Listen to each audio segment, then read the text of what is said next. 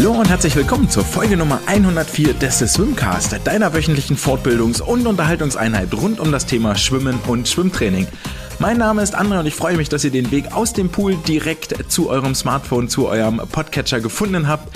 Kopfhörer auf und los geht's mit der Folge aus dieser Woche. Und in dieser Woche liegt der Fokus etwas mehr auf dem Wettkampfsport und weniger auf der Fortbildung. Die wird aus äh, Platzgründen gestrichen, aber wird ihren Platz trotzdem weiter behalten. Keine Angst, das soll weiterhin ein ganz, ganz wichtiger Fokus sein in diesem kleinen, aber feinen Schwimmsport-Hörspiel. Fokus liegt auf dem Wettkampfsport und hier vor allen Dingen werden wir die 400 Meter Lagen als wiederkehrendes Motiv sehen, werden dafür einmal rüberfliegen nach die, äh, in die USA und zwar zu den US Open und dann unsere Reise fortsetzen über Prag, Rotterdam, werden bei einer Gästin zu Hause vorbeischauen und äh, von dort weiterfliegen nach Melbourne, nach Down Under. Bevor es damit allerdings äh, losgeht, möchte ich noch aufmerksam machen, wie ihr dieses äh, kleine, aber feine Projekt unterstützen könnt. Das sind natürlich die gängigen Social Media Interaktionen, also Likes, Kommentare, gerne auch weitersagen, äh, teilen, wenn es euch gefällt, Kritik dann gerne auch persönlich äußern an andre.swimcast.de oder schreibt mir auf den Social Media Kanälen eine Homepage. Ihr findet den Swimcast sowohl auf Twitter als auch auf Instagram und für alle, die vor dem Jahr 1990 geboren sind, gibt es auch eine Homepage www.swimcast.de. Wenn euch das alles nicht reicht und ihr sagt, das ist aber noch viel zu wenig, dann äh, dürft ihr gerne eine Kleinigkeit in die virtuelle Badekappe werfen. Jeder Betrag ist hier willkommen, also jede Kleinigkeit äh, könnt ihr gerne überweisen an paypal.me slash swimcast. Ansonsten freue ich mich, wenn ihr auch jede Woche zuhört, einschaltet, wie gesagt, liken, kommentieren, weitersagen. Damit dann auch genug die Werbetrommel gerührt und wir beginnen mit dem eigentlichen Informationsblock. Und zwar mit einer traurigen Nachricht, denn es gibt mal wieder einen Rücktritt vom Schwimmsport. Dieses Mal ist es äh, ganz offiziell, zumindest ähm, offiziell kommuniziert worden. So äh, deutlich, in aller Deutlichkeit war es noch nicht äh, bekannt gewesen, aber seit dem Sommer durchaus vermutet worden. Damian Wirling, der Sprintstar aus Essen, hat sein Karriereende bekannt gegeben, ist am Wochenende im Rahmen des DMSJ Landesendkampfes in Wuppertal, also des Schwimmverbandes NRW, verabschiedet worden in den schwimmsportlichen Ruhestand und das mit erst, man halte sich äh, kurz an den Sessellehnen fest, das auch erst mit 26 Jahren eigentlich ein Alter, wo es bei den Sprintern auch nochmal richtig aufwärts gehen kann, aber viele Gründe mögen zu dieser Entscheidung geführt haben. Es gab ja unter anderem auch einen äh, Wohnortwechsel aus Essen nach Berlin. Er hat dort noch ein Weilchen in der Leistungsgruppe mittrainiert, aber jetzt wohl final gesagt, das war's, Ende Gelände. Damian war äh, seinerseits äh, zeitmäßig bekannt als absolut bodenständiger Athlet, hat auch in seinem Heimatverein der SG Mülheim immer ähm, die Treue gehalten und war dort immer verbunden, sei es, dass er jetzt bei Stadtmeisterschaften, bei Siegerehrungen aufgetreten ist oder äh, gerne für ein Foto und eine Autogrammstunde für die jüngeren Athleten und Athletinnen ähm, äh, da war und äh, vor Ort war, war auch in vielerlei Hinsicht sozial engagiert, also wirklich jemand, der sich in seiner ja, wie heißt das so schön, in seiner Gemeinde engagiert hat und dort seinen Stempel aufgedrückt hat und nicht ähm, irgendwie abgehoben ist, obwohl er durchaus den ein oder anderen Grund dazu gehabt hätte. 2014 war sein erster internationaler Auftritt im Nationalteam in Nanjing bei den Olympischen Jugendspielen. Es folgte 2016 der deutsche Rekord über 50 Meter Freistil auf der 50 Meter Bahn, der immer noch bei 21,81 Sekunden steht, aber letztes Jahr schon hart attackiert wurde von Artem Selin, der bei 21 1,83 aktuell seine Bestzeit hat. Nach diesem deutschen Rekord von Damian 2016 folgte die erste Olympiade in Brasilien in Rio de Janeiro 2016, wo er über die 100 Meter Freistil das Halbfinale erreichte, im Finale mit der 4x100 Meter Lagenstaffel stand. Ebenfalls qualifizierte er sich dann 2020 für die Olympischen Spiele in Tokio, die 2021 ausgetragen wurden, was dann auch sein letzter internationaler Wettbewerb sein sollte.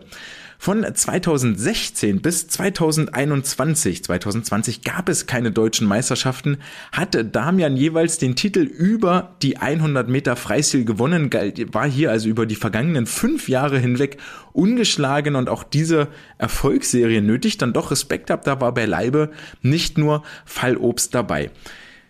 Zu guter Letzt gab es für ihn auch internationales Edelmetall im Erwachsenenbereich, nämlich Bronze bei der Langbahn-EM in Glasgow 2018. Hier platzierte er sich auf dem Podium mit der 4x100 Meter Lagenstaffel und ich gehe mal fest davon aus, dass diese Medaille neben einigen anderen Erinnerungsstücken einen Ehrenplatz im Hause Wirling haben wird.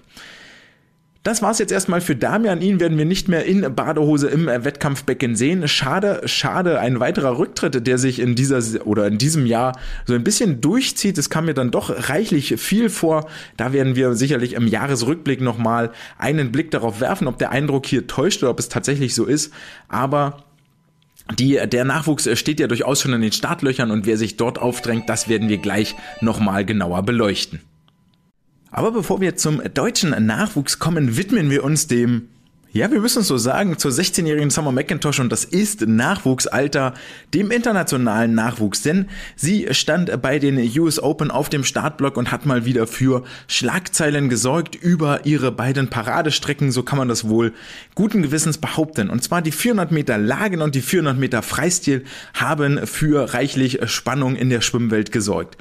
Die 400 Meter Lagen waren ein sehr einsames Rennen und dieses Motiv wird uns auch im späteren Podcast nochmal begegnen. Deswegen ein einsames Rennen, weil sie das wirklich ganz alleine vorweg schwamm bei diesem US Open Rennen auf der 50 Meter Bahn. Ähm, wer dem Ganzen nochmal folgen möchte oder wer das Ganze nochmal im Real Life gucken möchte, dem empfehle ich gerne den YouTube-Kanal von äh, USA Swimming. Dort seht ihr das Rennen nochmal. Wer mir schon auf Instagram folgt, der hat das auch im Laufe dieser Woche in meinen Stories gesehen, konnte dort einfach über den Link dahin kommen und hatte vermutlich sehr, sehr schöne viereinhalb Minuten. Denn nicht viel länger haben diese acht Bahnen im Olympischen Pool gedauert. Viel interessanter aber als die Endzeit mit 4.28.61 schwamm sie die drittschnellste Zeit aller Zeiten. Das war natürlich auch ein World Junior Record, wie es in letzter Zeit kaum anders zu erwarten ist, wenn Summer ins Wasser, springt, war hier die Renneinteilung. So begann sie dieses Rennen über die 100 Meter Delfine 59,40 Sekunden, was zum einen wahnsinnig elegant aussieht, ohne großes äh, kraftraubendes Schwimmen, also sehr, sehr effizient sieht das Ganze aus ist diese Zeit schon mal eine Zeit, die aller Ehren wert ist. Und das ist nämlich ähm, solide anderthalb bis äh, zwei Sekunden unter der Weltrekordangangszeit einer gewissen Katinka Hostschuh gewesen. Dieses äh, Tempo hat Summer auch beibehalten über die folgenden 100 Meter Rücken, nach deren Ende sie immer noch mehr als eine Sekunde unter der World Record Pace lag. Jetzt kann man natürlich auch völlig zu Recht behaupten, ihre Hauptlagen sind ja Delfin und Rücken, also irgendwie zu erwarten, dass sie hier weit vorne ist und so war es dann auch über die Bruststrecke zumindest und das ist wichtig, weil das glaube, da wird hier noch richtig viel passieren bis zum nächsten Sommer. Über die 50, äh, über die 100 Meter Brust gestaltete sich das Rennen derart, dass sie nach 50 Metern dann inzwischen schon zwei Sekunden langsamer war als der Hostschuh-Weltrekord. Also sie hat auf einer Bahn Brust quasi drei Sekunden auf Katinka Hostschuh verloren. Das ging aber keinesfalls so weiter auf der zweiten Hälfte des äh, Brustrennens. Dort äh, packte sie nur noch mal, nur noch mal in Anführungsstrichen eine halbe Sekunde drauf, war dann zweieinhalb Sekunden über Weltrekord und die Endzeit von 4,28,61 ist dann auch zweieinhalb Sekunden über dem Hostschuh-Weltrekord. Ist also völlig klar, wo hier der Schwerpunkt liegen wird, nämlich auf der Brustteilstrecke hier namentlich auf der ersten Bahn über das äh, Brustrennen und das wird sich auch noch mal, denke ich, ganz, ganz anders entwickeln wenn sie dort mit etwas mehr Konkurrenz im Wasser unterwegs ist und sie nicht schon 15 Meter Vorsprung hat. Die Anlagen sind da. Armzug passt, sehr schön schmal. Ähm, schiebt die Arme auch explosiv nach vorne. Der Beinschlag ist noch ein bisschen dünn, die Gleitphase für mich noch nicht ganz so ausgeprägt. Da geht mit Sicherheit noch einiges und da wird sie auch daran arbeiten. Aber sie ist trotzdem, sie ist auf jeden Fall ein Talent, auf das wir in den nächsten Monaten und Jahren uns freuen können und schon sicherlich bei der WM in Fukuoka 2023 ein gehöriges Auge richten werden. Dann gab es noch ein zweites Duell, das vor den 400 Meter Lagen stattgefunden hat, und zwar das Rematch. So habe ich es auch bei ähm, Instagram genannt, also auch dort konntet ihr direkt dem Link folgen und hattet nochmal wundervolle vier Minuten an einem äh, Mittwochabend. Ähm, und zwar gab es das Rematch von Katie Ledecky gegen Summer McIntosh, das, was wir schon beim Weltcup auf der Kurzbahn gesehen haben, über die 400 Meter Freistil, haben die beiden jetzt auf der Olympischen Bahn auf dem 50 im 50 Meter Becken erneut ausgefochten. Wie Ledecky so schön sagte, ohne Summer wäre ich wohl kaum unter der 4-Minuten-Marke geschwommen. Und so war es auch, dass die beiden Kopf an Kopf sich hier über die acht Bahnen einen mal wieder sehr, sehr spannenden Fight geliefert haben, ähm, weit, weit weg vor dem Rest des Feldes, der hier völlig uninteressant war, denn die beiden waren nicht nur von Anfang an quasi gleich auf, und mal war der eine, mal war der andere an der Wende ein bisschen vor, sondern auf den letzten 100 Metern, also bei der 300 Meter Wende, berührten alle vier Füße zeitgleich die Wand. Beide gingen quasi mit null Hundertstel Differenz auf die letzten zwei Bahnen. Und da hatte dann ähm, Katie Ledecky das bessere Ende für sich, während beim Weltcup Summer McIntosh noch mit 800 gewinnen konnte. So war es jetzt ironischerweise Katie Ledecky, die 800 vor Summer angeschlagen hatte. So ein bisschen war es auch das Duell ähm, mit den gleichen Charakteristika, die sich schon auf der Kurzbahn gezeigt haben. Ledecky wendet etwas besser, hat danach immer einen kleinen Vorsprung. Summer schwimmt dafür etwas besser, wenn man auf diesem Niveau von besser schwimmen überhaupt reden möchte. Und so ein bisschen habe ich eigentlich schon fast Angst, wie das denn in den kommenden Jahren aussieht, wenn Katie Ledecky vielleicht derartig entthront wird, dass äh, Summer McIntosh hier weiter vorweg schwimmt und bin auch ein bisschen traurig, dass wir hier ein ähm, Duell nicht sehen werden in Melbourne bei der Kurzbahn-WM, nämlich die Weltrekordhalterin Li Bingji gegen Ariane Titmus, gegen Katie Ledecky, gegen Summer McIntosh. Und ehrlich gesagt, mein Herz schlägt ganz, ganz, ganz extrem für den nächsten Sommer, für die Welttitelkämpfe im Japan, wo wir vielleicht diesen Vierkampf sehen werden, der einfach jegliche Aufmerksamkeit auf sich ziehen wird. Da können wir uns mal ganz, ganz, ganz gewiss sein, denn dieses Duell dieser beiden Frauen hat schon richtig Appetit auf mehr gemacht. Und von den US Open Wettkämpfen führt es uns direkt zu den Wettkämpfen, die auf europäischem Boden stattgefunden haben. Und ich muss zu Recht sagen, auf europäischem Boden. Denn auf dem deutschen Boden war nicht so wahnsinnig viel los am vergangenen Wochenende, bis auf diverse DMSJ-Landesentscheide. Dafür war der DSV mit zwei Auswahlmannschaften unterwegs. Zum einen in der Tschechischen Republik in Prag und zum anderen in den Niederlanden in Rotterdam. Und wir beginnen unsere Reise bei der jüngeren Auswahl in Prag. Hier fand der Länderkampf der Nationen Mitteleuropas statt und dieser Länderkampf soll bzw. wird abwechselnd im Sommer und im Winter ausgetragen, abhängig davon, wann das European Youth Olympic Festival ist. Das war, das hat dieses Jahr nicht stattgefunden, deswegen gab es diesen Länderkampf im Sommer. Nächstes Jahr gibt es die AOF im Sommer, also wird dieser Wettbewerb im Winter stattfinden, dann in Slowenien.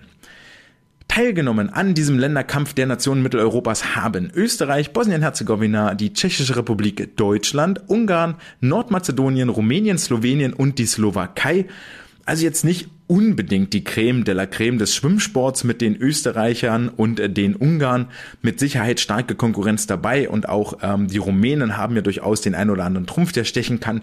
Möchte diesen Wettbewerb jetzt hier überhaupt und gar nicht abwerten, aber wir wissen alle, die ganz großen Schwimmsportnationen sind dann doch schlussendlich woanders.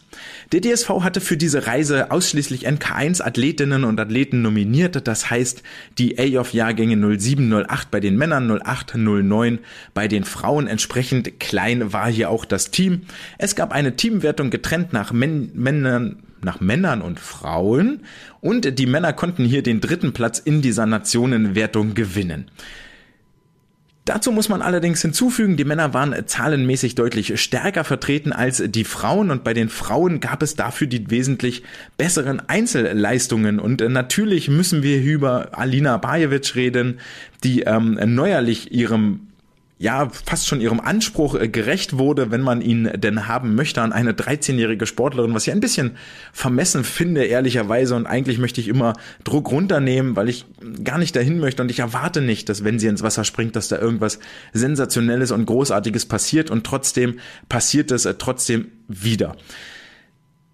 Trotzdem passiert es immer wieder. So ist es ein richtiger Satz. Ähm, Insgesamt war Alina die Vielstarterin im deutschen Team, hat insgesamt an den beiden Tagen Samstag und Sonntag sieben Strecken auf ihre wie macht man das heutzutage? Schreibt man es immer noch auf die Handflächen oder ans Handy, keine Ahnung, ähm, auf ihre Handflächen geschrieben und bei den letzten zwei dieser sieben Starts sollte es nochmal richtig scheppern und die Rekordbücher eine ähm, neue Zeile erfahren, denn über die 200 Meter Delfin gibt es nun einen neuen deutschen Jahrgangsrekord. Ihre selbst aufgestellte Bestmarke aus dem Mai 2022 bei den deutschen Jahrgangsmeisterschaften ist passé in 2 Minuten 14, 15 blieb sie 12 Hundertstel unter ihrer eigenen Bestmarke. Über die 800 Meter Freistil gelang ihr Gleiches. Auch hier wird jetzt der Name Alina Bajevic für die kommenden Jahre vermutlich in den Rekordbüchern stehen. Zumindest war es der letzte Rekord, der sieben Jahre gehalten hat. Isabel Gose hielt den deutschen Jahrgangsrekord über 800 Freistil 905,46 und Alina war jetzt nochmal neun Zehntel schneller 904,56 ist jetzt die aktuelle Bestmarke. Herzlichen Glückwunsch und wir lupfen hoffentlich kollektiv die Badekappe für diese herausragenden Leistungen. Die DSV-Auswahl hat aber damit ihre Zelte gar nicht abgebrochen. In Prag hatten, waren nicht nur die beiden Tage dort vor Ort, es wäre eine ganz schön äh, kurze und aufwendige Reise gewesen, sondern blieb jetzt noch bis einschließlich äh, Freitag in der tschechischen Hauptstadt für ein Kurztrainingslager und um den Wettbewerb noch äh, weiter nachzubereiten und aufzubereiten. Also hier noch einen kleinen Ausflug für die jungen Athletinnen und Athleten mit rangehangen.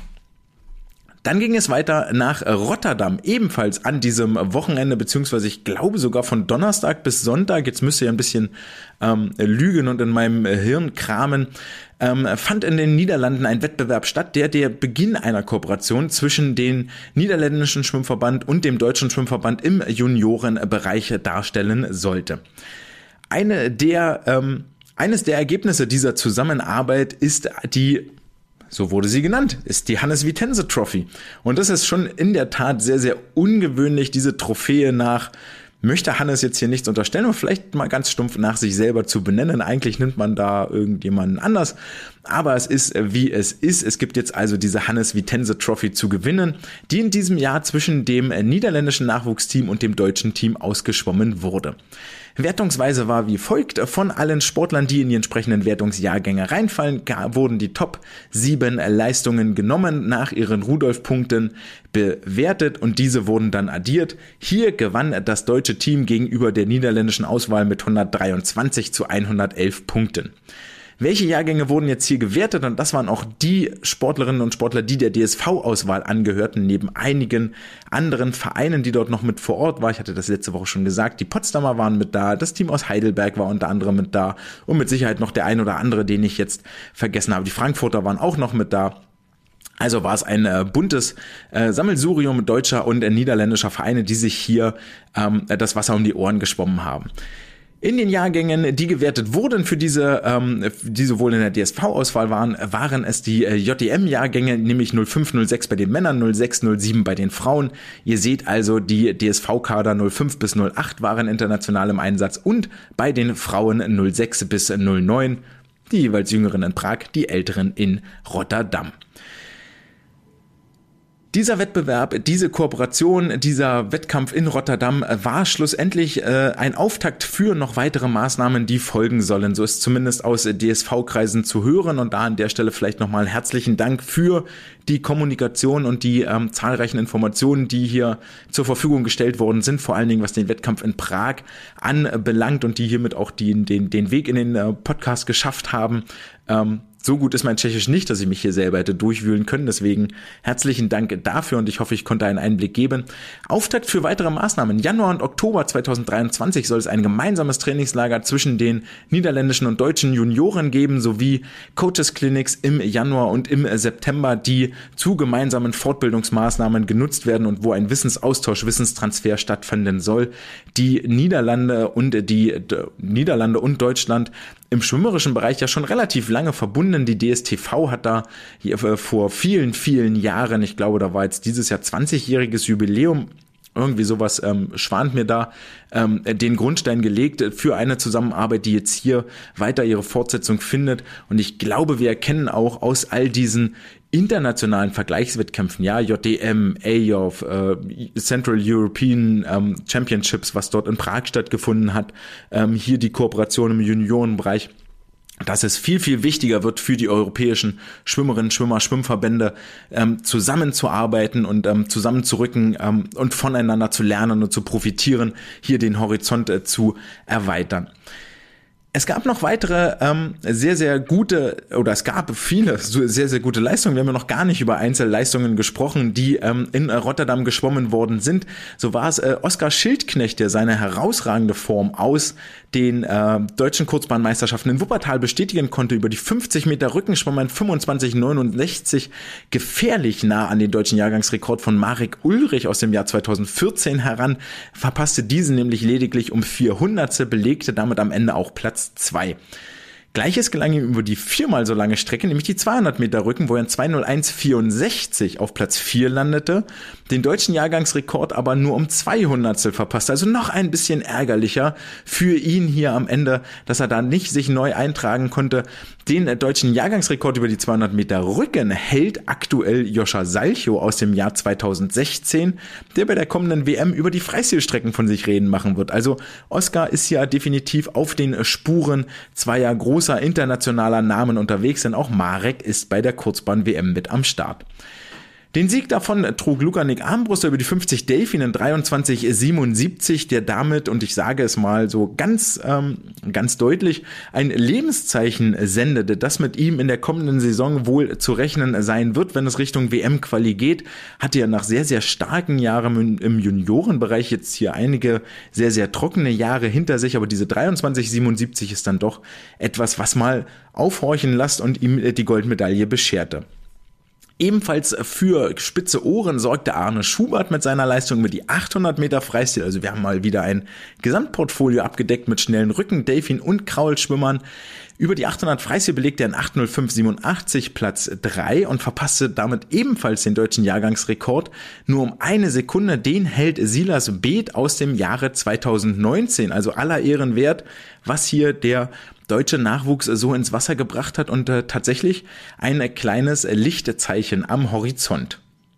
Und weil wir gerade in Rotterdam waren und schon so viel über Vielfältigkeiten gesprochen haben und den Hint gab ich jetzt auch schon, ohne noch viel mehr sagen zu wollen, kommt hier eine der Protagonistinnen des Wettkampfes aus Rotterdam ins Swimcast, äh, Swimcast Poolhäuschen. Denn auf dem zweiten Stuhl mir gegenüber in diesem virtuellen äh, Poolhäuschen nimmt die einzige deutsche Siegerin des Wettkampfes in Rotterdam Platz und viel mehr möchte ich an dieser Stelle auch gar nicht verraten, außer hört selbst, wer sich hier eingefunden hat. Ich freue mich. Hallo und äh, sage herzlich willkommen ähm, zu einer Sportlerin, die ich schon wahnsinnig gerne nach den deutschen Kurzbahnmeisterschaften in Wuppertal eingeladen hätte. Aber das hat irgendwie nicht so richtig gepasst und ähm, dann war das Thema auch äh, durch mit Wuppertal. Habe ich auch äh, ausgiebigst äh, löblich erwähnt, die geschwommenen Zeiten. Und ähm, sie war aber jetzt am vergangenen Wochenende auch in Rotterdam nochmal unterwegs und war dort ebenfalls wieder sehr, sehr flott. Dann aber diesmal auf der olympischen Länge, auf der 50 Meter Bahn im Wasser. Und deswegen ist es einfach unvermeidlich, dass ich äh, mich dazu entschieden habe, wir müssen mal reden und zwar über 400 Meter Lagen. Und ich heiße herzlich willkommen Zoe Vogelmann. Hallo, danke, dass ich da sein darf. Ich freue mich. Ich freue mich mindestens, mindestens ebenso, ähm, weil es wirklich, ich glaube, es gibt viel zu bereden. Zumindest bin ich wahnsinnig neugierig ähm, auf, ja. auf, äh, die, auf deine Antworten zu, zu meinen Fragen, die mir so im Kopf rumschwirren, weil ähm, echt viel passiert ist. Dafür, dass wir erst Herbst haben in dieser Saison. Ähm, ich würde einmal kurz, kurz einführen, wie ich das sehe und wie meine Historie ist von den vergangenen Monaten und du darfst gerne dann korrigieren.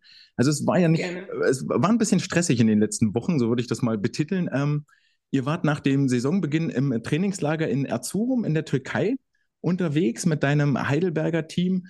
Ihr seid dann relativ, also ohne große Pause, glaube ich, wieder in Deutschland gelandet, mit einfach Pause nach Wuppertal zu den DKM gefahren dort die Tasche gepackt, wieder zurück äh, nach Hause gefahren, einmal durchgewaschen, zehn Tage später in Rotterdam am Start. Ähm, wie geht's dir jetzt nach dieser Zeit? Wie erschöpft bist du? Wie anstrengend war das? Ja, also es war schon eine ziemlich kräftezehrende Zeit, würde ich jetzt sagen. Ich muss auch sagen, gegen Ende des Wettkampfs in Rotterdam habe ich dann schon die letzten Wochen und Monate gemerkt. Ähm, ich glaube, es ist ungewöhnlich gewesen, da wir durch Corona viel Pause hatten und jetzt, sage ich mal, so einer der ersten Herbste wieder war, seit, sage ich mal, 2019, wo ich wirklich fast jedes Wochenende unterwegs war, lange Höhentrainingslager. Dann mache ich mein Abitur in diesem Schuljahr, das heißt, ähm, Klausuren etc. kamen dazu. Und es war einfach mal wieder ähm, was altbekanntes und doch irgendwo Neues, äh, diesen Stress und äh, diese vielen Wettkämpfe zu haben. Und dementsprechend freue ich mich auch auf die kommende Weihnachtspause, die ansteht und einfach wieder Kräfte zu sammeln. Aber nichtsdestotrotz war es auch eine sehr tolle und erfolgreiche Zeit für mich. Nicht nur das Trainingslager, sondern auch die deutschen Kurzbahnen und auch Rotterdam war wirklich sehr lehrreich ähm, in vielerlei Hinsicht. Von daher, ja, so mein Fazit zu den letzten Monaten. Das klingt anstrengend, aber auch unterhaltsam ist ja auch immer ein bisschen schön, was häufig aus dem Auge verloren wird. Das ist anstrengend, aber man ist ja irgendwie mit seinen Teamkameraden, Schrägstrich, Freundinnen unterwegs Richtig. und hat eine echt coole Zeit. Ähm, wie lange wart ihr in Erzurum im Trainingslager und was habt ihr dort, äh, was war das Ziel dieses Trainings? Woran habt ihr gearbeitet? Ähm, was war da die, die Intention? Also Trainingslager, also Höhentrainingslager geht ja immer ähm, ziemlich genau 21 Tage. Ich bin einen Tag früher als meine Mannschaft zurückgereist, äh, weil ich noch eine Ehrung in Heidelberg hatte, den Sport Award Rhein-Neckar. Ich weiß nicht, ob der bekannt ist, aber ich bin dann extra einen Tag früher zurückgeflogen und im Trainingslager selber haben wir ganz viel Grundlagenausdauer trainiert. Also das heißt, sprich äh, sieben Kilometer pro Einheit, 14 Kilometer am Tag insgesamt, bisschen mehr über zwei Stunden, also sehr, sehr viele Meter ähm, geschwommen, ähm, viel daran gearbeitet, weil das gerade im Herbst unheimlich wichtig für uns Sportler ist, dass wir die Grundlage legen. Ich bin viel grau geschwommen, wenig andere Lagen, ungewöhnlich für eine Lagenschwimmerin, aber ich habe letztes Trainings, letztes Jahr um dieselbe Zeit ein ähnliches Programm gehabt und das hat sich ausgezahlt. Und von daher sind wir eine ähnliche Schiene gefahren und waren drei Jahre, äh, drei Jahre, drei Wochen in Erzurum. Ähm, hat sich fast so lange angefühlt wie nein, aber irgendwann am Ende wird es halt schon ähm, lange und irgendwie immer derselbe Alltag. Aber da, äh, ja, man hat seine Teamkameraden und äh, Freundinnen und Freunde dabei. Und dann kann man sich auch die Zeit ganz gut so irgendwie um die Ohren schlagen. Genau. Ja, so klingt's auch und so, so sieht auch dein Lächeln im Gesicht aus, äh, tatsächlich. Ja, herzlichen ja. Glückwunsch noch zur, zur, zur Sportlerehrung ähm, Rhein-Neckar. Jetzt nagel mich nicht fest, Nachwuchssportlerin des Jahres? Ja, also man nennt das Top-Talent letztendlich aus ah, dem ja. ganz Rhein-Neckar-Bereich. Ähm, U19 äh, geht es um alle Sportler, also alle Sportarten, die es hier in der Rhein-Neckar-Region gibt. Ähm, und dann wurde ich von der Jury geehrt und dann gleich nochmal in Top-Mannschaft mit meiner Staffel. Ähm, wir sind ja bei den deutschen, Lang äh, deutschen ähm, 50 Meter, also die normalen deutschen Meisterschaften, sag ich mal, äh, sind wir mehrfach ähm, deutsche Meister geworden mit der Staffel und da wurden wir auch noch geehrt. Also es war schon ein toll, ähm, tolles Event, sag ich mal. Genau. Ja, herzlichen, herzlichen Glückwunsch dazu. Und es ging ja tatsächlich sehr, sehr erfolgreich weiter. Und ähm, genau. wir haben in Wuppertal schon mal kurz gesprochen. Ähm, die 400 Meter Lagenstarts waren für mich vor allen Dingen deshalb beeindruckend, weil du im Vorlauf schon so unfassbar entspannt und trotzdem zielstrebig gewirkt hast. Und ähm, da war dann aber später auch im Finale zu sehen, dass da, dass du selber das Gefühl hattest, dass dort noch mehr geht. Kannst du das aus deiner Sicht beschreiben, vom Vormittag zum Nachmittag? Ja, also ich war erstmal selber von mir überrascht, ähm, was für Leistung ich überhaupt da ins Wasser gebracht habe. Vor allem, man erwartet jetzt nicht nach einem Höhentrainingslager, dass das gleich so ähm, fix ist, aber ähm, ich war mir schon ziemlich sicher, oder nicht ziemlich sicher, aber ich wusste, die Langstrecken, gerade die Finalagen, die werden wahrscheinlich am einfachsten laufen, weil ich so viel Grundlage trainiert hatte und so viel Sicherheit und auch mentale Stärke hatte, das durchzuschwimmen, weil Finalagen nicht eine leichte Strecke ist. Da muss man auch vom Kopf her das auch wollen. Und ich bin einfach in das Rennen gegangen morgens, habe zu meinem Trainer vor dem Start gesagt, ja, ich mache halt mal so 200 Meter, so wie ich mein Rennen schwimmen würde, vielleicht noch die 100 Brust ein bisschen und dann gucke ich mal, wo ich so bin, was ich machen muss, um eine Runde weiterzukommen. Und bin wirklich ins Wasser und habe einfach versucht, ähm, relativ entspannt die Sache anzugehen. Und habe dann auch gemerkt, es rutscht, ich fühle mich gut, ich kann die Wenden und die Tauchphasen machen, ich habe plötzlich Luft, ähm, mehr als sonst, bin ich ganz so angestrengt und bin dann einfach das Rennen in, also in einem guten Tempo zu Ende geschwommen, würde ich mal behaupten, ähm, ohne jetzt alle Körner im Wasser zu lassen und habe dann angeschlagen und es war unscheinbar zu erkennen, dass ich mich doch sehr darüber gefreut habe, weil dann plötzlich da meine Bestzeit stand und ich von mir selber überrascht war, dass ich ohne alles im Rennen zu geben, schon Bestzeit schwimme. Und das war der Moment, wo ich wusste, okay, Zoe, da geht einiges mehr heute Abend und du kannst da wirklich zum ersten Mal wieder seit längerer Zeit eine dicke Bestzeit da ins Wasser bringen. Hat natürlich seinen Druck mit sich gebracht, weil ich dann auch natürlich die Leistung nochmal so abrufen wollte. Aber ähm, gab natürlich auch super viel Selbstvertrauen. Und dann habe ich das Finale wirklich einfach genutzt und bin sozusagen gegen die Uhr geschwommen. Ähm, Fand es ein bisschen schade, dass ich nicht noch mit Konkurrentinnen hatte. Ich glaube, das hätte noch viel mehr Spaß gemacht.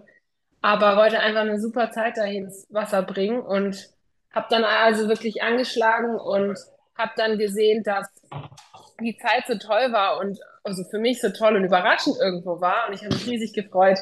Und im Nachhinein wurde mir dann auch gesagt, dass ich unter den Top 10 von All Time in Germany, also von den Finalagenschwimmerinnen in Deutschland bin und dass ich sogar noch unter die Kurzbahn-WM-Norm äh, geschwommen bin, das natürlich leider nicht mehr zählt, aber für mich das einfach bestätigt hat, okay, ich bin gut drauf und ich bin ähm, auch jetzt schon nach der Höhe schnell. Und es war einfach wirklich, wirklich toll und irgendwo befreiend für mich. Ja. Das mit der Kurzbahn-WM-Norm wusste ich tatsächlich auch nicht. Echt abge abgefahren. Ja. Ja. Ja, ja also unter dem A-Cut ähm, sozusagen mhm. von der FINA, genau. Ja. Okay, ja, ich bin, äh, bin, ich, bin ich geflasht, äh, in der Tat. Was macht für dich den, den Unterschied dann aus zwischen dem Vormittag und dem Nachmittag? Also veränderst du dort stilistisch was? Zählst du deine Züge? Wird das auf einmal mehr? Gibst, gibst du mehr Intensität in die Tauchphasen, in die Wenden? Fokussierst du dich mehr auf eine bestimmte Lage, dass du dort noch ähm, wirklich Druck machst? Wo sind da ganz konkret, kannst du die benennen, die Veränderungen? Um, ähm, ja, so eine also ich zähle keine Züge. Ich habe das irgendwie im Gefühl so, aber ich weiß ungefähr, welche Frequenzen, also Frequenzen, wie schnell ich mit mich bewegen muss, sozusagen, um welche Zeiten zu schwimmen. Und für mich im Finale ging es letztendlich darum, dass ich exakt dasselbe Rennen bis 200 Meter mache wie im Vorlauf. Das heißt, ich habe nichts verändert. Das ist, bedeutet für mich, ich lasse die 100 Meter ähm, Schmett einfach anrutschen, sagt man so schön. Also zu versuchen, nicht zu viel Energie zu lassen, einfach laufen zu lassen. Also würde man einfach auf dem Fahrrad einfach einen normalen Gang strampeln, ohne viel Energie zu machen, man kommt voran. Weil man natürlich nicht zu kaputt nach den 100 Schmerz sein möchte. Und dann im Rücken habe ich versucht, die Tauchphasen noch besser zu machen, also noch kräftigere Abstöße, ähm, die Kicks nochmal ordentlich zu machen, das auch auszunutzen, dass ich durch die Höhe, sage ich mal, mehr Sauerstoff, gefühlt mehr Sauerstoff in der Lunge habe und länger unter Wasser bleiben kann.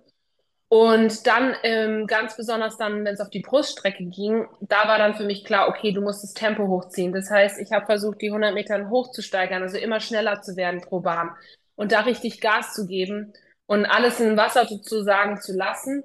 Und das ist der Unterschied zum Vorlauf gewesen. Da war ich dann auch nochmal ein paar Sekunden schneller, weil ich dann wirklich voll Speed schon gegangen bin, die 100 Brust, weil ich wusste, die 100 Grau werde ich irgendwie noch hinten raus stehen, auch da ich eine gute Grundlagenausdauer trainiert hatte. Also ich hatte dieses Selbstbewusstsein und Selbstvertrauen irgendwo in mich auch.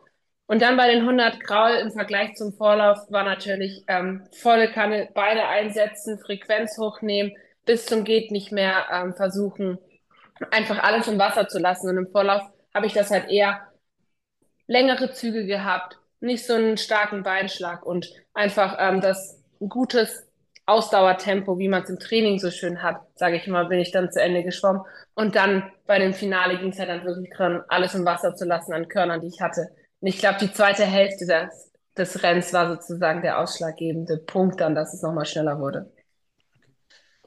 Wenn du, wenn du das jetzt vergleichst, und da möchte ich jetzt eigentlich schon den Bogen schlagen nach Rotterdam, ähm, du hast ja auf der Kurzbahn grundsätzlich erstmal die Möglichkeit, klar hast du gesagt, mehr, mehr Wände, bisschen, bisschen sauerstoffintensiver, also es ist schwieriger dort ähm, mit der Luft klarzukommen. Dafür haben die Beine auch mal mehr Pause, die Arme haben ein Momentchen mehr Pause als so auf der Langbahn. Richtig. Ähm, spielt das für dich eine entscheidende Rolle bei der Renneinteilung, bei der Taktik auch?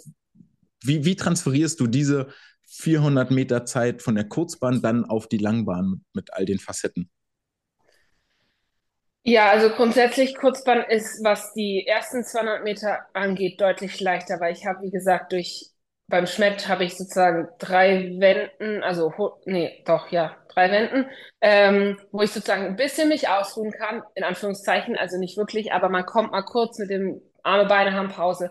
Bei Rücken kann man grundsätzlich auf der Kurzbahn die Frequenz höher nehmen, weil man halt auch öfters wendet und ein bisschen länger taucht.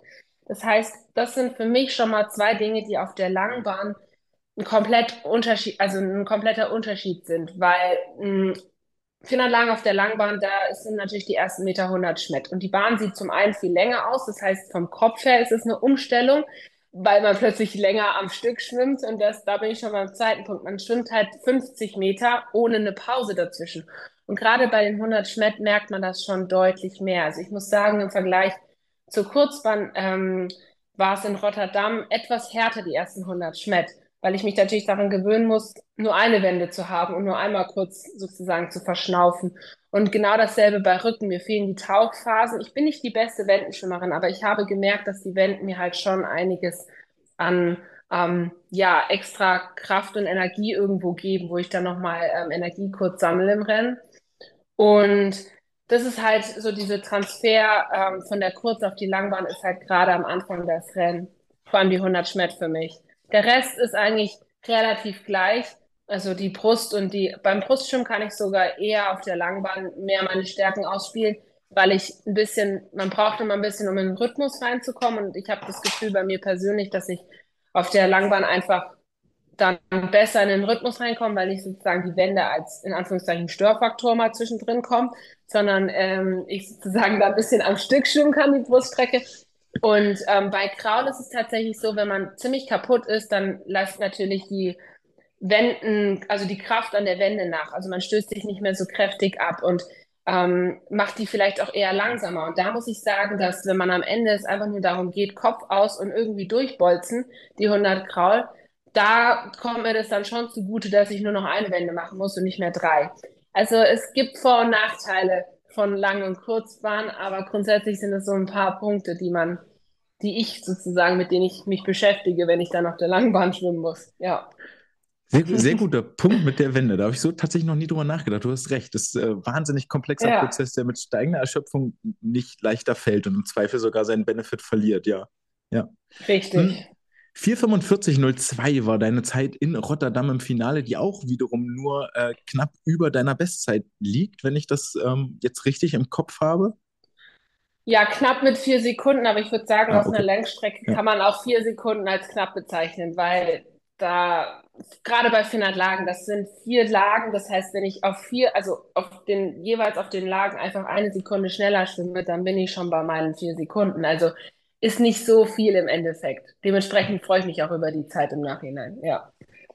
Genau. Ja, hat zum Sieg gereicht, wenn ich das hier im Protokoll noch richtig entnehme. Da kann man ja. schon mal zufrieden ja. sein, glaube ich. Das ist äh, völlig zu Recht. Ja, genau.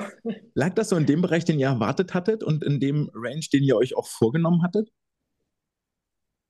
Um, ähm, ich denke schon. Also mein Trainer war sehr zufrieden. Ich glaube, wir hatten es ja schon angesprochen, der der Umstieg oder sozusagen von lang, äh, von kurz auf Langbahn ist nicht ganz einfach und 400 Lagen auf der Langbahn muss man halt auch öfters mal schwimmen und sich auch erstmal dran gewöhnen. Und von daher waren ähm, war mein Trainer und auch ich super zufrieden. Es war auch in dem Bereich, wo wir dachten, dass ich das schwimmen kann.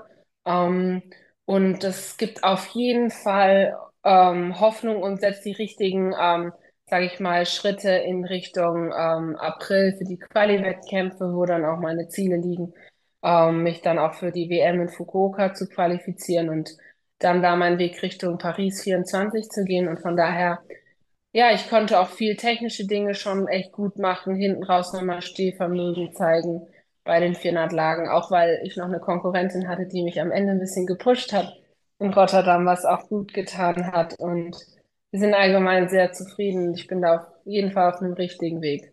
Ja. Das wirkt auf jeden Fall so und ich äh, hoffe auch inständig, dass das so bleibt und dass es für die, für die WM-Quali für Fukuoka dann auch reicht im April. Da steht ja noch einiges äh, Schwimmen an, sowohl im Trainingsbecken als auch im Wettkampfbecken. Ähm, abseits des Schwimmens, vielleicht noch so ein, so ein kleiner, was, was machst du, wenn du nicht ans Schwimmen denken willst, wenn du mal Pause brauchst, Abstand haben willst? Also wenn ich Pause und Abstand von inklusiver Schule und Training habe, ähm, weil Schule meistens keine Erholung vom Training ist. mm, also ich äh, stehe super gerne in der Küche. Ich ähm, liebe es zu kochen, zu backen, meine Familie zu verwöhnen. Ich kann da super gerne abschalten. Also ich schalte einfach ab. Ähm, das ist was, was ich total gerne mache. Ähm, ja, und ansonsten, ich verbringe, ich bin ein Familienmensch, ich verbringe sehr viel Zeit mit meiner Familie, sei es Kartenspielen oder Puzzeln. Ähm, ich bin totaler Puzzler, also ich kann mich da drin ewig verlieren, ähm, habe auch irgendwie unendlich viel Geduld. Das können manche gar nicht ab, also manche können es gar nicht abhaben. Ähm, das gibt's auch, aber ich mag das total gerne. Und ähm, ja, also da nehme ich mir halt einfach meine Auszeiten und ähm, versuche da irgendwie wieder Energie zu tanken, ähm, gerade wenn es ein bisschen stressiger wird, ja. Sehr schön. Sehr. Dann wünsche ich dir für die kommende Zeit, für die kommenden Monate, Jahre, weiterhin viel Zeit zum Energietanken, dass du weiter alles ja. im Pool lassen kannst. Danke. ich freue mich auf jeden ja. Fall, den Weg äh, weiter zu begleiten und zu beobachten. Vielen Dank äh, für deine Zeit und äh, bis bald am Beckenrand Sehr gerne. Vielen Dank. Ja, bis bald. Ciao. Ciao. Ich sage willkommen zurück und äh, vielen, vielen herzlichen Dank nochmal an Zoe für dieses äh, wirklich sehr informative und unterhaltsame Gespräch. Gerne schicke ich wieder eine Einladung raus, wenn sich die Gelegenheit ergibt und unterhalte mich erneut mit dir über deine Erfolge und deinen Weg. Und nun reden wir über die äh, WM, über die Kurzbahn-Weltmeisterschaften in ähm, Melbourne, im australischen Melbourne. Und ich habe das Ganze mal mit einem Fragezeichen versehen und äh, sage Spektakel zum Jahresende, weil in Melbourne vom 13. bis 18.12. geht es für die Weltelite des Schwimmsports um Titel und Medaillen sowie auch um ähm, zahlreiche Siegprämien. 10.000 Dollar gibt es für den ersten Platz und ich glaube noch 1.000 Dollar für den achten Platz in einem Finale. Also selbst ein Finalplatz sichert einem schon mal einen kleinen Obolus für die Haushaltskasse. Die Wettbewerbe werden ausgetragen in einem Outdoor-Pool, der zwar überdacht ist und immerhin 6.000 Menschen äh, Platz bietet, was aber dennoch ein äh, Downgrade ist, wenn wir an die Wettbewerbe letztes Jahr in Abu Dhabi zurückdenken. Auf der anderen Seite in Abu Dhabi waren die Tribünen wirklich, wirklich leer und es war eine ganz, ganz schaurig, gruselig, stille Veranstaltung. Die Hoffnung ist natürlich, dass es hier jetzt in Melbourne richtig knackig voll wird. Zum einen, weil die Australier eine schwimmbegeisterte Nation sind, zum anderen, weil die Australier ein sehr, sehr starkes Team dort ins Wasser schicken und zum dritten, weil wir den Ort einfach etwas verkleinern. Ja, ich lade lieber, wenn wir den Partyvergleich mal ziehen wollen, ich lade lieber 50 Leute äh, zu einer Party ein und packe die in einen Raum für 40 Leute. Macht vermutlich eine viel bessere Stimmung, als wenn ich einen großen Festsaal für 400 Leute miete und mich dann mit 50 Personen darin verliere. Also hoffen wir auf wirklich ähm, stimmungsvolle Wettbewerbe, die uns hier das Jahresende versüßen in der kommenden Woche. Es lässt zumindest darauf schließen, die Wochenend-Sessions sollen schon ausverkauft sein. Das Starterfeld ist international auch viel, viel besser aufgestellt als in Abu Dhabi und ich sage ganz bewusst international, denn äh, von deutscher Seite ist es ein kleineres, viel, viel kleineres äh, Feld, das mit äh, viel, viel weniger Edelmetall nach Hause kommen wird, aber das dürfte auch gar nicht das Ziel der DSV-Auswahl hier sein international viel besser aufgestellt. Dazu kommen wir gleich. Aber, und das muss man tatsächlich sagen, vor allem der Verzicht der Magdeburger Trainingsgruppe auf diese Titelkämpfe sorgt dafür, dass das Niveau auf den Langstrecken doch einen ähm, Abwärtspfad beschreitet.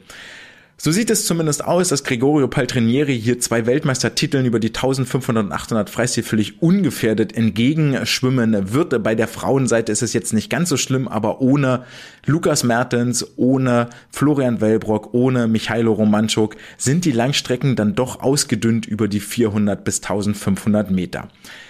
Garantiert hätte auch Isabel Gose bei den Frauen eine gewichtige Rolle mitgespielt, so lässt das zumindest ihre Formkurve vermuten, aber der Fokus liegt in Magdeburg ganz klar auf den Weltmeisterschaften im kommenden Sommer und dort möglichst viel Edelmetall mitzunehmen. So war ja auch die Begründung des DSV zu verstehen, der hier nur ein sehr kleines Team hinschickt, weil er sagt, diese Kurzbahn-WM spielt für eine leistungssportliche Bewertung in jedweder Hinsicht keinerlei Rolle. Deswegen legen wir da gar nicht den Schwerpunkt hin. Entsprechend sind nur zwei Frauen und sechs Männer nominiert worden, die aber alles im Pool lassen werden, um sich so gut wie möglich zu präsentieren, so teuer wie möglich zu verkaufen. Namentlich sind das Anna Elend, die wohl aus dem gesamten deutschen Team mit den größten Medaillenchancen über die drei Bruststrecken an den Start gehen wird. Ihr direkt auf den Fersen ist Marius Kusch, der mit ziemlich sicheren Finalmöglichkeiten ins Wasser springt und dann ist zumindest über die 100 Meter Delfin vieles möglich. Vom achten bis zum ersten, zweiten, dritten Platz sehe ich da eigentlich ähm, ja alles im Bereich des Möglichen. Joscha Salcho ist schon seit einiger Zeit in Australien unterwegs, hat hier einen kleinen Heimvorteil, musste nicht ganz so weit anreisen. Das kann ihm zugutekommen. Das deutsche Team ist ja seit diesem ähm, Mittwoch, glaube ich, seit dem 7.12. unten auf dem Kontinent, um sich an die Zeitumstellung zu gewöhnen, um sich ans Klima zu gewöhnen und auf die Titelkämpfe vorzubereiten. Dann gibt es noch den Veteranen im Team Marco Koch, der ausschließlich über die 200 Meter Brust an den Start gehen wird. Und für mich habe ich hier die Frage notiert, ist es sein letzter Tanz auf der internationalen Kurzbahn? Das hängt wohl viel davon ab, wie er jetzt hier abschneidet. Ähm, sollte es in Richtung 201, 200 tatsächlich gehen, was ich für eine absolute Sensation halten würde und dann vielleicht sogar noch auch mit der Goldmedaille hier zu Ende geht, dafür könnte eine 201 sogar reichen, dann bin ich mir ziemlich sicher, dass wir sein letzter Auftritt auf der internationalen Kurzbahn war. Sollte es für das Finale oder noch nicht mal dafür reichen, ist es für mich auch vorstellbar, dass er noch ein Jahr dranhängt und sagt, jetzt nochmal richtig, nächstes Jahr 2023 dann aber wirklich Schluss. Oder sogar noch viel mehr Jahre, mir soll es recht sein. Marek Ulrich ist ebenfalls dabei, über die 50 und 100 Meter Rücken nominiert. Für ihn wird es darum gehen, ein versöhnliches Jahresende zu gestalten. Nach dem Verpassen der internationalen Höhepunkte im Sommer geht es jetzt äh, darum, hier nochmal zu sagen, ey, mich gibt's noch, ich bin international weiterhin konkurrenzfähig, äh, gerade gegen Ole Braunschweig, der sich ja auch für die Lagenstaffeln als Rückenstartschwimmer mehr und mehr in den Vordergrund gedrängt hat und zusammen mit Lukas Mazerat ein wahrlich erfolgreiches Jahr feiern konnte bei der EM in Rom auch mit Edelmetall äh, dekoriert wurde. Für alle beide wird es hier, ähm, ja, ich glaube, den ein oder anderen Cocktail mit Sonnenschirmchen geben an der australischen Küste, ähm, einfach um zu sagen, ey, 2022 war eine richtig coole Saison und nächstes Jahr machen wir genau da weiter. Als zweite Frau im Team soll diesen Reigen beenden Angelina Köhler, die auch bei der EM zahlreiche Erfolge gefeiert hat, bei der Kurzbahn DM schon richtig gut drauf war und hier mit internationalen Erfolgen nachlegen will. Und eine kurze Standortbestimmung werden wir hier erhalten, wie es dort im Moment bei ihr aussieht im internationalen Vergleich. Und die Konkurrenz ist durchaus groß. Der Blick in die Meldelisten offenbarte nämlich so einiges. Eigentlich wollte ich mir nur die wichtigsten Rennen raussuchen, ein bisschen was dazu erzählen. Am Ende des Tages fällt es mir wie immer schwer, mich kurz zu fassen. Deswegen werfen wir einen kleinen Blick auf jedes Rennen, werfen, gucken uns kurz die Favoriten an, sagen, worum geht's und springen dann direkt zum nächsten. Best Case, wir bleiben jetzt hier unter 10 Minuten, euch flirrt ein bisschen der Kopf, aber ihr habt genauso viel Bock auf diese Weltkämpfe bekommen, wie ich das habe nach dem Lesen der Meldelisten. Wir starten den Wettbewerb in den 400 Meter Freistil der Frauen, wo wir Li Bingji als einsame äh, Titelaspirantin im Wasser sehen. Da wird es wohl wenig Konkurrenz geben. Sie ist aber die Weltrekordhalterin seit den chinesischen Kurzbahnwettbewerben und daher lohnt sich ja ein Blick wohl immer mal ins Wettkampfbecken. Es folgen die 100 Meter Rücken der Frauen, die das totale Gegenteil sind, weil nämlich die schnellsten acht Gemeldeten sich innerhalb von einer Sekunde befinden und der Weltrekord ordentlich wackeln dürfte. Kaylee McKeon, die als Top gesetzt ins Rennen geht, ist nur drei Zehntel langsamer gemeldet als der Weltrekord. Über die 100 Meter Rücken der Männer sehen wir Ole Braunschweig, der sich hoffentlich ins Halbfinale schwimmt und äh, sein Jahr 2022 krönen kann. Über die 50 Meter Delfin der Frauen sehen wir das Duell Claire Curzon, Jahrgang 2004 gegen Maggie McNeil, Jahrgang 2000, also zwei, die das Delfinschwimmen in der Zukunft weiterhin prägen werden. Der Weltrekord für beides nur zwei Zehntel weg. 50 Meter Delfin der Männer wird das Duell Nicolas Santos gegen Sebastian Schabo gegen Dylan Carter. Dylan Carter beim Weltcup mit neun Siegs erfolgreich. Dylan, äh, Nicolas Santos, Sebastian Schabo halten beide den Weltrekord zeitgleich in 21,75 Sekunden. Also wer da keinen Bock hat zuzugucken, dann weiß ich auch nicht. 200 Lagen der Frauen läuft so ein bisschen unter dem Radar bei Kaylee McKeon, die ganz weit unten erst in den Meldelisten zu finden ist, aber wohl um den Sieg mitschwimmen wird. Zusammen mit Kate Douglas, Sidney Pickram und Yui Ohashi wird es hier einen Vierkampf geben. Yui Ohashi als olympische Spiele-Siegerin mit am Start. 200 Meter Lagen der Männer. Shane Cassis gegen Daya Seto. Der Loch, die Weltrekord wird wohl in Gefahr sein. Shane Cassis hat in den vergangenen Jahren und Monaten dem Schwimmsport mehr und mehr seinen Stempel aufgedrückt, war bei der Kurzbahn schon richtig schnell unterwegs. Ryan Lochtis Weltrekord 1,49,63. Er, glaube ich, der einzige, der bisher unter 1,50 geschwommen ist. Mein Tipp, mindestens einer der beiden, Cassis oder Seto, wird nach diesen Wettbewerben auch in dieser elitären Liste stehen. 800 Freistil der Frauen. Schwimmen sehen Li Bingji erneut im Wasser, die zwar fünf Sekunden über dem neuen Katie Ledecky Weltrekord gemeldet ist, aber vermutlich über die 400 Meter Freistil nicht all in gehen muss. Und für mich die spannende Frage, was ist für Li hier möglich, wenn sie ausgeruht die 800 Meter Freistil angehen kann? 100 Freistil der Frauen sehen Kaylee McKeon gegen Shiban Horhi. Beide sind nur knappe drei Zehntel über dem Weltrekord gemeldet, aber das Duell allein an sich, unabhängig von der Zeit, dürfte schon für reichlich Spannung im Pool sorgen. 100 Meter Freistil der Männer sehen Kyle Chalmers als Weltrekordhalter eigentlich vorne wegschwimmen und er hat eine ganz besondere Motivation, denn eine Goldmedaille bei Kurzbahn-Weltmeisterschaften fehlt noch in seinem Portfolio, um, wie er es selber sagt, zufrieden irgendwann zurücktreten zu können. Und für mich hier die 100 Freistil sein Rennen, seine größte Chance, dieses, diese Lücke in seiner Vita zu füllen. Aber Wer ein paar Zeilen tiefer liest, sieht, dass sich David Popovici hier noch in der Meldeliste versteckt und für mich absoluter Underdog, der wirklich unter dem Radar fliegt, weil er erst so spät kommt und Kyle seinen Titel streitig machen wird. Davon gehe ich ganz, ganz sicher aus. Dann wird's interessant für die schwarz-rot-goldene Fraktion. 100 Meter Brust der Frauen besteigt den Startblock. Anna Elend für mich mit hier den größten Medaillenchancen. Allerdings ist die Konkurrenz stark. Benedetta Pilato im Wasser, Ruta Mayotite im Wasser, Kiantong Tang im Wasser, Lily King im Wasser, Annie Laser im Wasser, Sophie Hansen im Wasser und bei den deutschen Kurzbahnmeisterschaften schon gesehen die Finnen Ida Hulko. Und damit haben wir ein wahnsinnig potentes äh, Finalfeld über die 100 Meter Brust dabei, dass Anna Elend damit mithalten mithalten kann, hat sie bei den Europameisterschaften in Rom gezeigt. Bei den Weltmeisterschaften, ich glaube, es war sogar bei den Weltmeisterschaften, wo sie Vize-Weltmeisterin wurde in Budapest. Die 100 Meter Brust der Männer sehen Ilya Shimanovic Weltrekord ordentlich wackeln. Der steht bei 55,28 und sowohl Nick Fink als auch Nicolo Martinenghi, der Italiener, sind nur vier Zehntel davon weg. Und auch hier lohnt sich ein Blick ganz, ganz tief in die Meldeliste, denn dort steckt ein durchaus bekannter Name, nämlich ein gewisser Brite namens Adam Peaty verbirgt sich dort, der auch ein, um die Medaillen wird mitschwimmen wollen. Wir setzen fort mit den Rückensprintstrecken bei den Frauen. Maggie McNeil als Weltrekordhalterin am Start wird sich der Konkurrenz gegen Kylie Mass und Kira Toussaint erwehren müssen. Kira Toussaint, ich war ein bisschen überrascht, ist auch inzwischen schon 28 Jahre alt. Kommt mir so vor, als wäre sie erst seit zwei Jahren auf der Weltbühne des Schwimmsports ähm, auf, aufgestanden, hat aber, war aber auch schon Mitglied der Weltrekord setzenden 4x50 Lagen Mixstaffel der Niederländerinnen der Niederländer. Mein Gott. 50 Rücken der Männer werden auch geschwommen. Hier bis, äh, ja, können wir getrost mal skippen und Toilettenpause einlegen. 200 Delfin der Frauen. Für mich immer noch wahnsinnig überraschend, dass Mireia Belmonte hier den Weltrekord hält in 1,59. Ähm, und da ist weit und breit niemand in sich, der den wird ähm, brechen oder auch nur ansatzweise attackieren dieses, nächstes oder vielleicht sogar übernächstes Jahr. 200 Delfin der Männer werden wir auch acht Schwimmer im Finale sehen und damit wird das äh, Thema auch erledigt sein. 100 Meter Lagen der Frauen, ebenfalls sehr, sehr spannendes Rennen, macht wahnsinnig Laune, ist aber extrem irrelevant, sowohl von der Konkurrenz her als auch von der Insgesamtleistung. Gleiches gilt für die 100 Meter Lagen der Männer. Was man hier aber nochmal betonen muss, ist einfach, dass Caleb Dressel immer noch den Weltrekord hält, der von der ähm, ISL-Bubble 2020 in Budapest stammt, wo er am zweiten Tag der Wettbewerbe 49, 28 durchs Wasser gepflügt ist und absolut niemand ist auch nur ansatzweise ansatzweise dabei, hier unter der 50 Sekunden Marke zu schwimmen.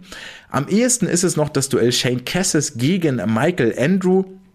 Zwei Namen, die man kennt und Shane Cass ist für mich hier eigentlich eher der Favorit. Michael Andrew wieder mit so vielen Starts unterwegs, dass es da schon über die 100 Meter Lagen schwierig werden wird. Aber für reichlich Konkurrenz ist gesorgt. Die Top 9 aus der Meldeliste äh, befinden sich mit ihren Meldezeiten innerhalb von einer Sekunde, also eine ähnliche Dichte wie über die 100 Meter Rücken der Frauen. Wir bleiben auf der Männerseite mit den 400 Meter Freistil, die, glaube ich, ein Duell im Fokus haben. Tom Dean gegen David Popovici. Um dieses Duell zu finden, muss man aber tatsächlich auch schon wieder einige Zeilen lesen. Und Tom Dean machte zumindest in den vergangenen Monaten nicht den Eindruck, als wäre er in der Form, die er bei den Olympischen Spielen 2021 hatte. Vielleicht aber hier sein großes Jahresendziel mal richtig nochmal einen rauszuhauen und Popovici nicht alleine die Bühne zu überlassen. Wir setzen fort mit den 200 Meter Brust der Frauen. Anna Elend wird hier von Swim Swam, die ja durchaus ein bisschen Ahnung haben vom Schwimmen, auf Platz 3 gerankt. Also eine Bronzemedaille wird ihr hier zugetraut entgegen der starken Konkurrenz, was ich persönlich schwierig finde, weil ich ihre Stärke eher auf den 100 Metern sehe und die 200 Meter möglicherweise schon ein bisschen zu lang sind. Wir werden sehen, wer am Ende recht behält. Konkurrenz ist da und stark. Lily King, Sophie Hansen, Kiantang Tang und Abby Wood werden ihr die Medaillenplätze streitig machen. Die 200 Meter Brust der Männer sind aus deutscher Sicht dann wieder extrem interessant, weil wir natürlich Marco Koch auf dem Startblock ziehen, sehen und irgendwie habe ich so im Gefühl aus den vergangenen Monaten und Wochen und den Gesprächen, die ich geführt habe, eine 202 traue ich ihm irgendwie zu und mit 202 bewegen wir uns schon im Medaillenbereich. Also hier könnte es wirklich für eine Überraschung für den DSV geben, zumindest ein, äh, eine Medaillenchance, die so nicht direkt eingepreist ist. Adam Peaty wagt sich ebenfalls auf die lange Strecke. Wir dürfen gespannt sein, wie sein Ausdauerniveau aktuell ist. Es kommen deutlich interessantere Rennen. 50 Meter Freistil der Frauen. Kasia Wasik, die bei dem Weltcup zu überzeugen wusste, wird antreten gegen die Lokalmatadorin Emma McKean gegen Claire Curzon, die mit absolut überragenden Tauchphasen versucht, ihren Stempel auf der Kurzbahn aufzudrücken. Der Weltrekord steht bei 22,93 und es wird spannend sein zu sehen, ob eine der drei genannten unter der 23 Sekunden Marke wird bleiben können. Kasia Wasik hat ja zumindest gesagt, nach ihrer 23,1 beim Weltcup, ah ja, ja, da war noch reichlich reichlich Luft nach oben. 50 Freistil der Männer sehen Ben Proud gegen Kyle Chalmers, Dylan Carter, Sebastian Schabo, Tom de Boer und auch hier geht es ähm, nochmal Neben den Duellen, die wir hier sehen, diesem Fünfkampf um die drei Medaillen, ähm, hält hier immer noch Caleb Dressel den Weltrekord, der auch aus der ISL-Bubble in Budapest stammt. Für mich äh, unfassbar und immer noch völlig underrated, was dort eigentlich damals passiert ist mit Caleb. 100 Meter Delfin der Frauen sehen Maggie McNeil gegen Louise Hansen und Claire Curzon. Für mich eigentlich hier Maggie McNeil die ganz klare Favoritin, Weltrekord nur drei Zehntel weg. 100 Delfin der Männer sehen Marius Kusch mit Finalambitionen gegen unter anderem Chet Leclos und Matteo Rivolta, die beide mit einer Meldezeit unter 49 Sekunden einen deutlichen Abstand vor dem Rest des Feldes haben, aber dahinter ist eigentlich so ziemlich alles offen. Und auch hier ist der Weltrekord immer noch gehalten von Caleb Dressel aus, ihr werdet es kaum ahnen, der ISL Bubble in Budapest 2020 am Finalwochenende. Zwei Tage, drei Weltrekorde, muss man auch erstmal schaffen. 50 Brust der Frauen, Ruta Majotite, war aber im Weltcup da schon richtig fett unterwegs. Lily King, Kian Tang Tang werden sich hier die Medaillen wohl teilen. 50 Meter Brust der Männer werden auch geschwommen. Der Weltrekordhalter Emre Sakshi ist hier am Start. Und bei dem Rennen ist mir aufgefallen, worüber wir letztes Jahr in Abu Dhabi richtig, richtig viel gesprochen haben. Das waren nämlich die zahlreichen Disqualifikationen, die es im Zuge des Brustschwimmens gab, weil dort ähm, beim Anschlag Abwärtskick mit den, mit beiden Beinen, also als Brust, als Delfin-Beinschlag interpretiert worden ist und so weiter und so fort. Hoffen wir, dass uns ähnliche Dramen hier in Melbourne erspart bleiben.